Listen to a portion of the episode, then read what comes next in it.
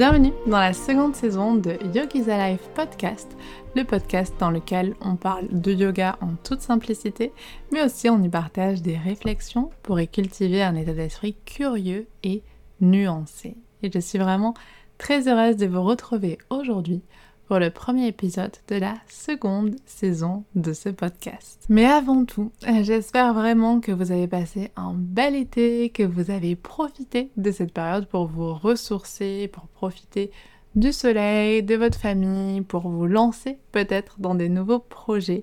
En tout cas, j'espère que vous êtes totalement rechargé pour cette rentrée de septembre.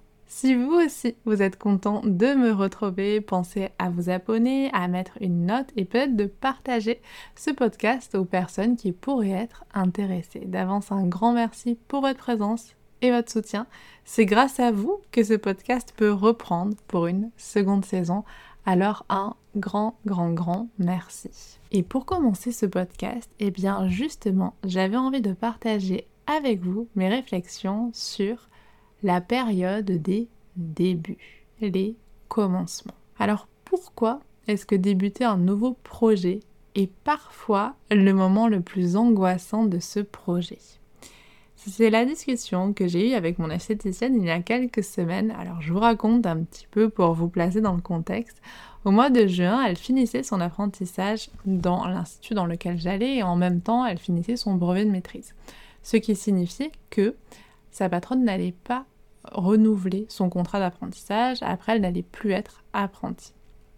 Donc du coup, on avait beaucoup cette discussion où moi je lui demandais où est-ce qu'elle allait aller. Elle n'avait pas forcément d'autres pistes. Et sa patronne a décidé, elle, de partir dans l'enseignement et de laisser son fonds de commerce à mon esthéticienne. Elle a pu l'acheter, elle a accepté et elle a donc commencé à devenir gérante à sa place. J'ai été ravie pour elle et de nombreuses clientes aussi. Et c'est vrai que à chaque fois qu'on se voyait, c'était très euphorique, le début, comment ça se passe. Et puis la dernière fois qu'on s'est vu, ça correspondait, moi ça faisait un mois où j'avais commencé à travailler. Et en fait, il y avait beaucoup de stress dans ce qu'elle me partageait.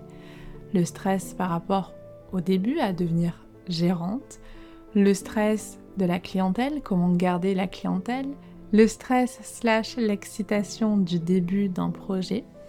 Et en fait, en discutant avec elle de toutes ces émotions, je me suis rendu compte que j'étais exactement dans la même situation en ayant commencé mon vrai boulot d'ergothérapeute début juillet. Parce que les débuts, je m'en suis rendu compte à ce moment-là, sont souvent les moments les plus stressants d'un projet. Et je pense que c'est important de se poser pour en parler.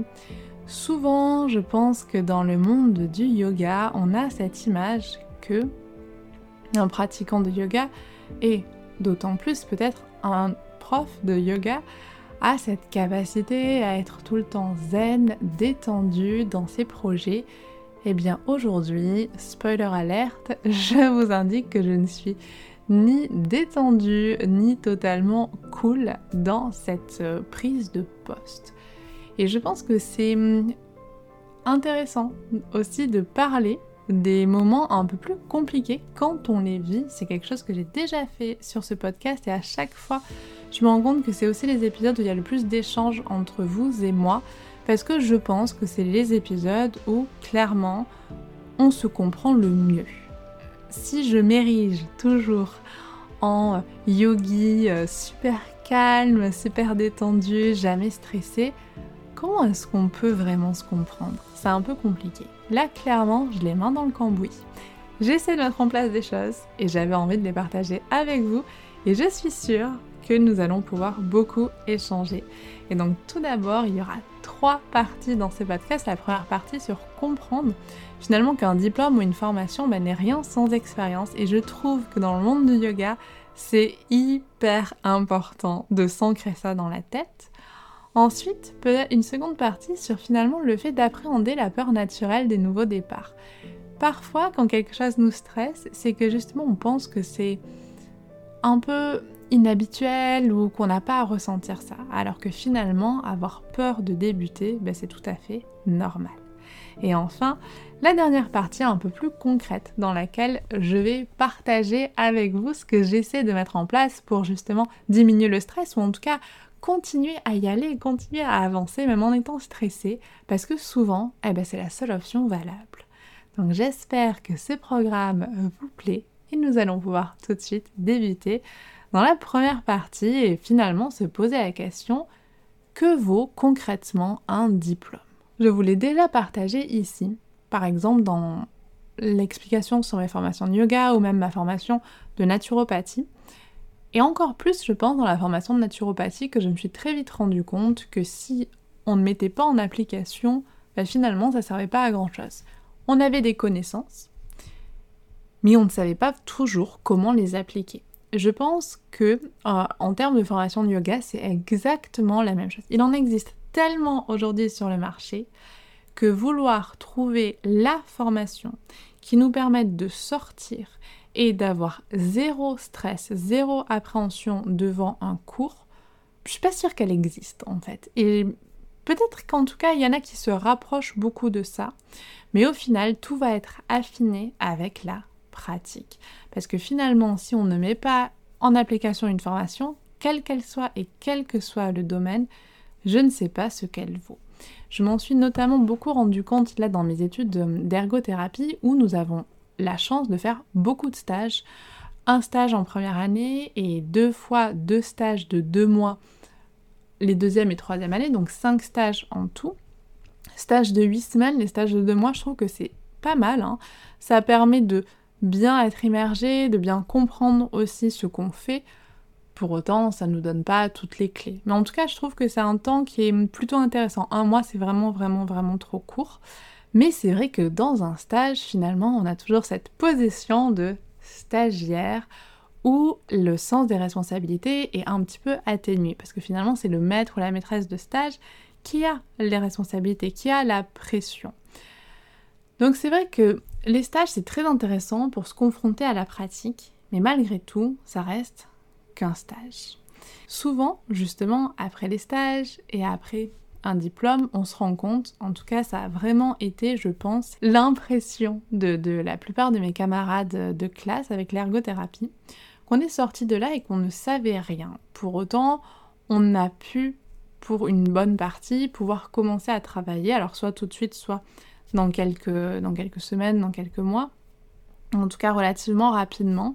Et en fait, c'est vrai que on sait qu'on va y aller, mais on sait qu'on est incompétent. Et hum, ça peut être très tentant au début de vouloir enchaîner énormément de formations. Et j'en ai parlé avec euh, ma collègue ergothérapeute, avec qui j'ai beaucoup de chance de travailler, qui elle a fait un DU spécialisé dans le domaine dans lequel on travaille. Et je me suis demandé s'il fallait que je le fasse tout de suite.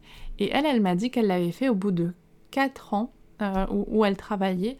Alors, je pense qu'on peut le faire un peu plus tôt, et elle aussi, elle me disait qu'on pouvait le faire un peu plus tôt, mais en tout cas, elle, avec son recul au bout de 4 ans, c'était intéressant, parce que finalement, elle avait eu suffisamment de pratiques, suffisamment de cas, suffisamment de, cas cliniques aussi, pour que ce diplôme universitaire soit vraiment intéressant. Et en fait, c'est vrai que parfois, c'est un petit peu ce que je vous disais en introduction, c'est-à-dire que on accumule des connaissances. Moi, j'ai beaucoup été comme ça en yoga, où j'ai beaucoup lu, beaucoup fait de formation, et en fait, ben, tant que je les applique pas, je comprends pas. Et c'est vrai qu'à chaque fois que je n'ai pas appliqué quelque chose, clairement, c'est comme si j'avais juste gonflé ma partie de connaissances, mais plus des connaissances, entre guillemets, pour briller en société. Vous voyez ce que je veux dire? C'est-à-dire les connaissances, euh, oui, voilà, on, va dire un, petit mot une fois, un truc, euh, oh là là, c'est fou que tu connaisses ça, mais en fait, on, ne l'applique pas. Et, on ne comprend pas non plus euh, assez profondément. Donc, je trouve que c'est pas forcément les connaissances les plus, les plus intéressantes. Et je pense qu'il y a aussi ça qu'il faut prendre en compte, c'est qu'un diplôme, en effet, ne nous apporte rien sans l'appliquer, sans nous confronter à la pratique. Et il y a aussi peut-être un danger finalement à accumuler des diplômes sans se confronter à la pratique. Et il me semble, alors je sais plus si c'était en nature, c'était en naturo. J'avais discuté avec un, naturopathe qui enseigne dans une école de naturopathie qui me partageait l'expérience qu'il avait eue face à une de ses élèves, qui en était à sa, je vais pas vous dire de bêtises, mais au moins cinquième formation de naturo, il me semble. Et en fait, elle n'avait jamais exercé en tant que naturopathe. Jamais. Et au final, elle avait toujours des choses à apprendre. Parce qu'au plus elle faisait des formations, au plus en fait, en plus, on se rend compte qu'on est incompétent. Vous savez, c'est l'effet du Kruger où finalement, parfois un débutant va être beaucoup plus arrogant ou va croire beaucoup plus connaître que quelqu'un qui commence déjà à avoir des compétences. Et souvent, ben, il y a des personnes qui ont quand même une expertise dans leur domaine qui vont être beaucoup plus nuancées, beaucoup plus capables aussi de dire je ne sais pas, parce qu'en fait, ils ont suffisamment de connaissances pour se rendre compte qu'ils ne sont pas compétents.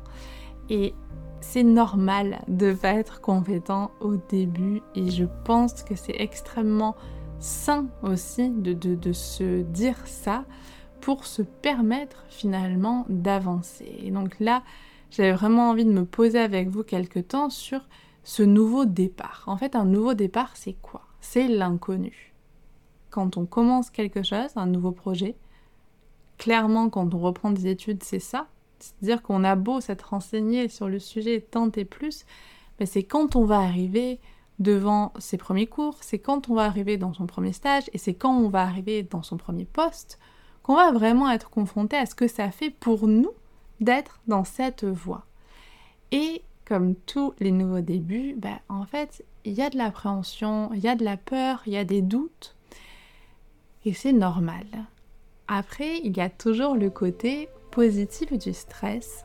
Hmm, je vous en avais parlé il y a quelques temps déjà, j'étais encore en formation de naturopathie, j'avais fait un e-book Bienvenue Stress où justement je, parlais de, du côté positif au stress qu'on oublie très souvent et qui est lié finalement à un certain état d'esprit qui fait que en fait le stress c'est souvent aussi de l'excitation. C'est-à-dire que quand il y a une surprise, quand, on nous fait une surprise par exemple, ben, on peut être très très excité à l'idée d'avoir cette surprise parce que voilà, il y a l'appréhension, on ne sait pas encore ce que c'est et quand on découvre, ben, hop, souvent on est très content, on est très euphorique parce qu'on ne s'y attendait pas. en fait, c'est exactement la même chose quand on commence un nouveau boulot ou quand on fait un projet ou quand on reprend des études. Ben, finalement, ouais, on est confronté à quelque chose qu'on ne connaît pas encore. Parfois, il y a de la désillusion. C'est-à-dire que parfois on se retrouve face à quelque chose qu'on pensait totalement aimer, bah finalement c'est un peu plus nuancé. Et hum, c'est ok en fait, cette désillusion, cette déception, en fait ça fait partie du package parce que finalement on sait jamais trop à quoi, à quoi s'attendre au début. Je pense aussi que c'est ce nouveau départ, quand on a connu autre chose, est difficile à appréhender. Et moi, c'est vraiment quelque chose dont je me suis rendu compte là. Et on en parlait avec mon esthéticienne aussi. C'est-à-dire que elle, quand elle a commencé à bosser comme apprentie, bosser comme salariée, il y a eu cette peur du départ. Mais au bout de 4 ans, finalement, elle a une compétence, une routine qui s'installe. Et ensuite, hop, elle devient gérante. Et donc là, elle, elle redevient incompétente dans la gérance, en fait, d'un institut mais elle sait ce que ça fait d'être compétente. Et moi, c'est exactement la même chose. C'est-à-dire que j'ai bossé dans l'administration, vous le savez peut-être, j'ai l'impression que c'est dans une autre vie, mais si, si, c'est dans cette vie. J'ai bossé environ 6 ans dans l'administration. Euh, un an euh, dans, en, tant qu'agent et ensuite 5 euh, ans dans, un autre, dans un autre métier, si vous voulez. Mais toujours dans l'administration. Et en fait, c'est vrai qu'au bout d'un an, en tant qu'agent, en tout cas dans mon poste qui était très spécifique, ben en fait j'avais acquis une certaine routine, une certaine rapidité au niveau des tâches. C'était arrivé très vite. Et en tout cas dans cette tâche très spécifique, ben en fait, limite je pouvais former quelqu'un. Et en fait, ce qui est particulier, c'est qu'ensuite quand je suis revenue dans un autre poste, bon ben j'ai dû me reformer. Puis pareil, très vite, bah, c'était relativement spécifique, c'était un peu plus complexe, mais j'ai pu acquérir au bout d'un an, deux ans, une certaine routine, et puis ensuite j'ai pu voir plusieurs services, j'étais dans des équipes où je bougeais beaucoup. Donc en fait des tâches très spécifiques, et donc en fait sur trois mois, bah, finalement j'arrivais à finir ma mission, j'avais une certaine compétence, une certaine polyvalence aussi. Donc je sais ce que ça fait d'être compétent. Je sais ce que ça fait, en tout cas de comprendre ce qu'on fait et de comprendre aussi ce qu'on ne sait pas. Je sais ce que ça fait d'avoir une routine où finalement on va au travail, on sait ce qu'on a à faire, on part, on sait ce qu'on a à faire le lendemain, etc. Et là finalement de me retrouver dans une posture où je ne sais pas ça du tout, parce que j'apprends, eh ben c'est hyper inconfortable. Parce que finalement, c'est comme si, une fois qu'on a été compétent dans un domaine, on espère qu'on va vite très compétent.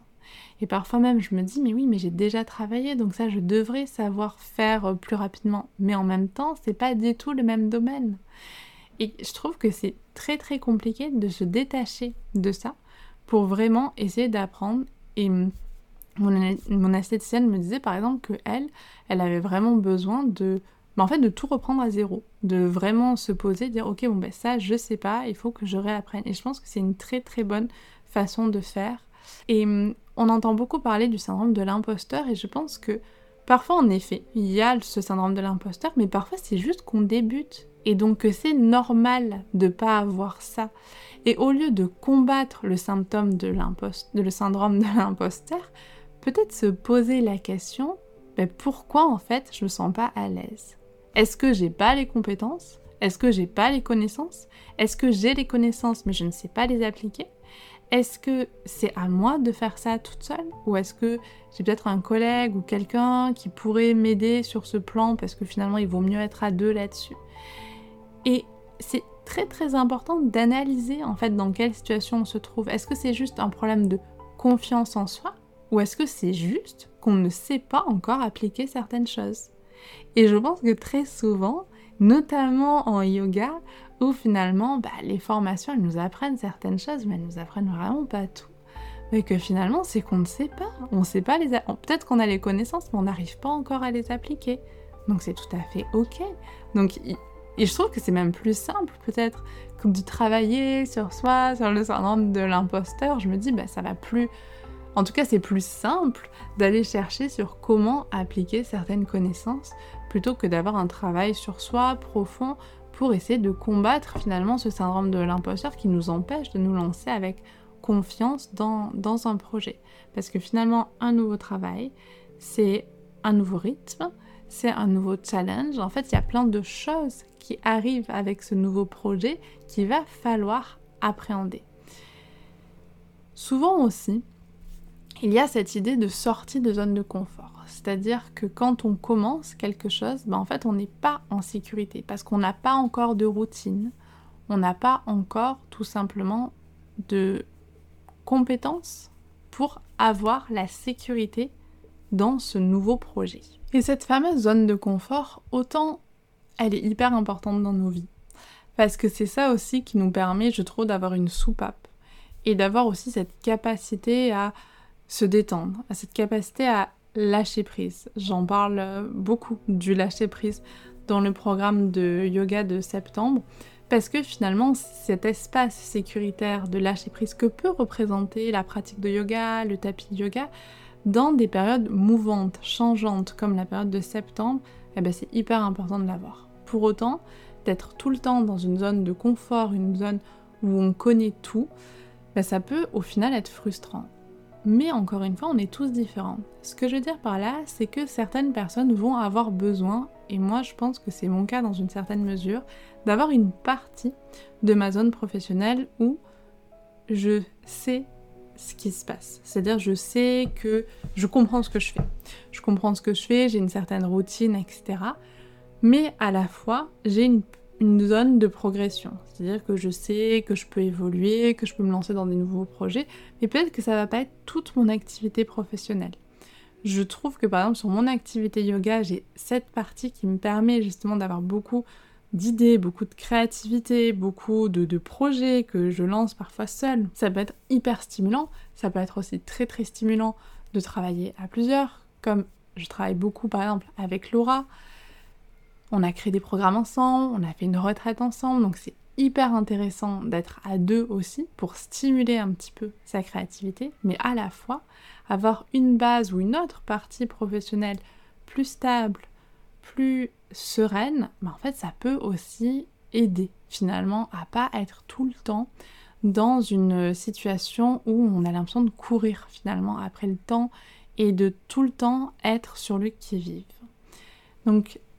Il y a d'autres personnes qui vont avoir un boulot où ils savent exactement ce qui se passe, très routinier, mais à côté, ils vont euh, faire euh, un sport extrême ou des, voilà, des activités qui vont être très challengeantes, qui vont vraiment les pousser hors de leur zone de confort, et c'est leur moyen d'équilibrer tout ça. Je pense que c'est très très important de voir quelles sont les zones finalement de confort qui nous conviennent pour nous permettre d'avancer, de progresser sans nous épuiser. Et donc là, c'est la partie peut-être qui vous intéresse le plus de ce podcast, vraiment la partie où on va se poser la question de quel état d'esprit finalement pour aborder les débuts avec plus de sérénité. Alors je vous le redis, je suis loin d'être calme, sereine et parfaitement détendue. Mais pour autant, j'essaie de mettre en place des choses. Et je pense que c'est aussi ça qui peut être le plus intéressant parfois de, partager quand on a des difficultés. La première chose que je me rends compte, c'est vraiment d'oser se tromper. Oser se tromper, c'est très difficile. Et je pense que c'est un apprentissage surtout dans un système scolaire. Si vous avez fait vos études en France, vous avez peut-être remarqué qu'on est dans un système euh, qui valorise pas toujours l'erreur, qui valorise plutôt le fait de, ben de, bien suivre, d'être bon, d'être très scolaire. Et moi, c'est ce que je suis, clairement. J'ai un côté très très très scolaire, très euh, fourmi, euh, vraiment, j'aime bien bien faire, euh, comprendre. Je suis pas très spontanée. Et en fait, je me rends compte que dans le milieu professionnel, surtout un milieu comme celui-ci, comme l'ergothérapie ou comme le yoga au final. Parce que je trouve que les deux domaines se ressemblent beaucoup dans la mesure où on est face aux gens tout le temps. Et donc, il y a un moment où on apprend en fait avec eux, on est obligé d'apprendre avec les personnes qu'on a en face de nous. Et comme on travaille avec de l'humain, eh ben, l'humain ne se gère pas. C'est-à-dire qu'on est face à des personnes qui vont avoir des réactions auxquelles on ne s'attend pas, qui vont avoir des histoires totalement inattendues, imprévisibles. Il va falloir composer avec ça. Donc ça nécessite beaucoup, beaucoup d'adaptabilité. Et finalement, en fait, les erreurs sont naturelles. En fait, viennent naturellement. Et naturellement, en fait, on se trompe. Et c'est totalement normal. Et c'est le fait d'appréhender le fait de se tromper, de pas savoir tout de suite, qui aide petit à petit à réajuster, à progresser. Et ça, vraiment, avec la seconde clé, le second pilier peut-être de cet état d'esprit pour débuter, qui va être d'oser dire qu'on ne sait pas. Et je pense que c'est quelque chose que là, depuis deux mois, je répète souvent, je sais pas faire ça, est-ce que tu peux me montrer? Ou parfois, bah je sais pas, mais je vais chercher. Et en fait, à chaque fois, je pense que déjà ça me remet dans une position où j'apprends. Et je pense que par rapport à l'humilité, par rapport à l'ego, c'est super important. Et je me souviens quand je travaillais encore dans l'administration, j'ai eu une, euh, une collègue, une amie, qui m'a extrêmement bien expliqué, qui m'a vraiment pris sous son aile, qui m'a tout montré et qui, elle, me disait toujours, alors qu'elle était très compétente, qu'elle connaissait parfaitement ce qu'elle faisait, elle euh, reprenait toujours ses notes, elle reprenait toujours le fascicule et elle se remettait toujours en question. Il y avait des choses qu'elle savait où elle n'avait pas forcément besoin de vérifier, mais souvent, elle prenait quand même le temps de vérifier pour vraiment asseoir ce qu'elle transmettait aux autres. Et hum, moi, ça m'a beaucoup marqué. C'est-à-dire que aujourd'hui, je fais plus facilement confiance à quelqu'un qui n'a pas l'air trop sûr de ce qu'il affirme. Ou alors il est ou elle est sûre de ce qu'elle affirme, mais cite pourquoi elle a appris ça, comment elle a appris ça, et va nuancer parfois. Je trouve que ça me donne beaucoup plus de confiance que quelqu'un qui va parfois affirmer des choses très spectaculaires sans pouvoir prouver quoi que ce soit. Je ne dis pas que je n'écoute pas ces personnes, je dis juste que je m'accorde la possibilité de me dire que peut-être que je peux remettre en question ce qu'ils me partagent. Parce que oser dire qu'on ne sait pas, je pense que c'est une, euh, une grande preuve d'humilité déjà, et je pense que c'est la seule façon hein, d'apprendre et de progresser. Bien sûr, ces deux piliers sont en lien avec quelque chose qu'on a lu, qu'on a beaucoup écouté, je pense, dans le monde du yoga, l'action, si on fait référence à la Bhagavad Gita. Et je pense que faire des actions, se lancer dans l'action, plutôt qu'être dans l'observation ou la réflexion, est à la fois beaucoup plus compliqué, parce que c'est beaucoup plus confortable d'observer quelqu'un faire et observer par exemple une erreur être en train d'être réalisée. Je pense que c'est très très important de se dire qu'en théorie, tout va toujours bien. en pratique, c'est une autre histoire. Et je pense aussi que oser prendre des actions, prendre des décisions, prendre des responsabilités, c'est loin d'être facile.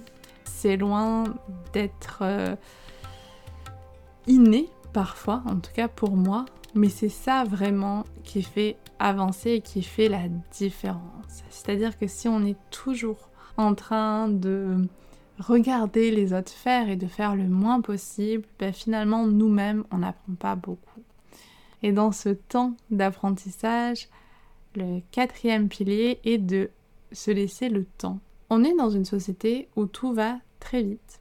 Et je pense que les réseaux sociaux, mais je vous ferai euh, un épisode spécial là-dessus. Parce que du coup, là, le mois d'août, j'ai fait quelque chose que je n'avais jamais fait jusqu'à présent. J'ai coupé les réseaux sociaux. Alors, j'ai pas coupé totalement, c'est-à-dire que j'allais tout le temps vérifier si j'avais pas quand même, enfin, tout le temps, régulièrement vérifier. Mais ça m'a fait une grande pause. Et moi, de pas poster aussi, ça m'a fait une énorme pause. Et je me suis rendu compte que j'étais moins speed. C'est-à-dire que j'avais plus de temps pour respecter mes propres rythmes. Je faisais des choses, hein, mais du coup, plus un rythme totalement adapté à mon énergie, à ce dont j'avais besoin. J'ai peur que parfois, voir les réseaux sociaux nous oblige à suivre un rythme ou parfois suivre euh, faire des choses, des activités qui finalement ne nous conviennent pas tant que ça ou ne répondent pas vraiment à nos besoins. Et hum, c'est important de revenir à cette... Hum, il y a cette notion de slow life dont vous avez peut-être déjà entendu parler, cette vie lente. Je pense que parfois c'est un luxe d'avoir une slow life, souvent même c'est un luxe, et je pense qu'il y a plein de métiers ou qui n'ont pas le luxe hein, d'avoir cette euh, slow life. Mais en tout cas, je pense d'essayer de s'accorder le temps. Et parfois aussi de dire aux personnes qui nous entourent, laisse-moi le temps d'apprendre ça parce que je ne sais pas encore. Et je ne sais pas encore, le encore est extrêmement important car c'est en, en, prenant le temps, en osant dire qu'on ne sait pas, en osant, en osant se tromper, en osant faire des actions, que finalement on arrive petit à petit à progresser. Mais progresser, je pense que c'est important, à son rythme et pas en suivant le rythme de notre ou pas en s'imposant un rythme qui ne nous convient pas. Et le dernier pilier est, je pense, celui que je me répète le plus et qui, je pense, est peut-être le plus important, mais que j'oublie parfois. Et donc c'est important de le partager avec vous aujourd'hui, c'est que être trop stressé, mais un stress finalement un petit peu négatif, ne va pas nous faire avancer plus vite. Parfois finalement le stress amplifie une, une situation qui n'est toujours ni stressante ni anxiogène. Je pense que le stress peut aussi nous mettre une pression qui finalement n'a pas forcément lieu d'être. Et je pense que c'est très important d'observer les choses de façon factuelle. Je vous avais parlé du cycle de méditation pleine conscience que j'avais fait, le cycle MBSR de 8 semaines. Et j'avais fait, du coup, durant ce cycle, un exercice où on devait analyser sur une semaine euh, les choses. Alors, c'était tout. Hein. Il y avait une semaine où c'était plutôt les choses positives et une semaine où c'était les choses négatives. Autant sur les choses positives, j'ai trouvé que c'était très intéressant parce que du coup, on était vraiment dans la hum, cultivation du contentement, vraiment le, le concept de santosha qu'on retrouve dans la philosophie du yoga. Je trouvais que c'était très très intéressant de voir euh, la joie euh, de, de cette manière. Et en fait, sur plutôt les, éléments qu'on qualifiait de négatifs, ça a été assez révélateur. C'est-à-dire que en les rendant factuels, vraiment, en observant les choses telles qu'elles sont, et que finalement, en fait, quand on enlève toutes les émotions, l'anxiété, l'angoisse, le stress, la pression, la culpabilité, la frustration, tout ça, et qu'on arrive au noyau, ben on se dit mais en fait la situation elle est simple et c'est tout l'enrobage qu'on a mis autour qui nous met dans une situation où on va être ultra stressé, ultra angoissé. Encore une fois, ça arrive pas souvent que j'arrive finalement à me rendre compte de tout ça avant d'avoir une montée de stress ou quoi, mais le dernier événement en date, c'est que j'ai eu une montée d'émotions par rapport à hum, une tâche que j'ai pas eu le temps de faire au travail. Et en fait, euh, au moment où j'étais comme ça, j'arrivais pas à réfléchir. Et ensuite, je me suis calmée et je me suis dit, ok, factuellement, qu'est-ce qui se passe et quelles sont mes options, quelles sont les possibilités? Et finalement, en le réglant de cette manière, tout s'est assemblé. Et hum, en en parlant avec une collègue, je dis c'est comme Tetris au final. Et en fait, c'est ça. Je sais pas si vous avez l'image de Tetris où il faut empiler des petits blocs pour que tout parte. Bon, bah, c'est un petit peu ça ou un petit peu comme un puzzle. Dire que parfois on est face à un puzzle où on a l'impression qu'il y a mille pièces et qu'on va jamais s'en sortir. Ben finalement, on va observer les choses, on va peut-être commencer par les coins, par les bords, et petit à petit on y arrive. Je pense que parfois, ce qui nous empêche d'avancer, c'est quand la pelote est beaucoup trop emmêlée. Alors là, je vous donne plein d'images, différentes c'est celle qui vous convient le mieux. Et peut-être que vous allez aussi pouvoir partager avec nous des histoires qui vous sont arrivées où finalement bah, vous étiez face à un puzzle, face à une pelote de laine, face à un Tetris et vous arriviez peut-être pas à trouver les pièces et au moment où, en prenant un peu de recul, en respirant, en se posant, en observant les choses telles qu'elles sont, en fait, tout se met en place. Et très souvent, toutes ces montées d'angoisse, d'anxiété, d'émotion, quand on enlève les couches, comme si on pelait un oignon, en fait, on se rend compte qu'au cœur, c'est beaucoup plus simple que ce qu'on imaginait. Et quand on débute, bah, finalement, il y a beaucoup de choses qui s'ajoutent à l'appréhension des débuts la peur de ne pas y arriver, la peur de ne pas être à la hauteur, la peur de décevoir, la peur de se planter, qui font que les problèmes prennent beaucoup plus de place. Et je vous dis ça parce que je vis ça depuis deux mois et que je me dis, ben en fait, il y a plein de solutions et à chaque fois que j'arrive à mettre ces piliers en place, ben finalement, les choses avancent beaucoup plus vite et les choses sont beaucoup plus simples aussi à vivre. Alors voilà pour ce premier podcast, ce podcast qui débute la deuxième saison de Yogi's Alive podcast. Merci beaucoup pour votre écoute. J'espère que cet échange vous aura plu. Je le vis vraiment comme un échange, ces discussions.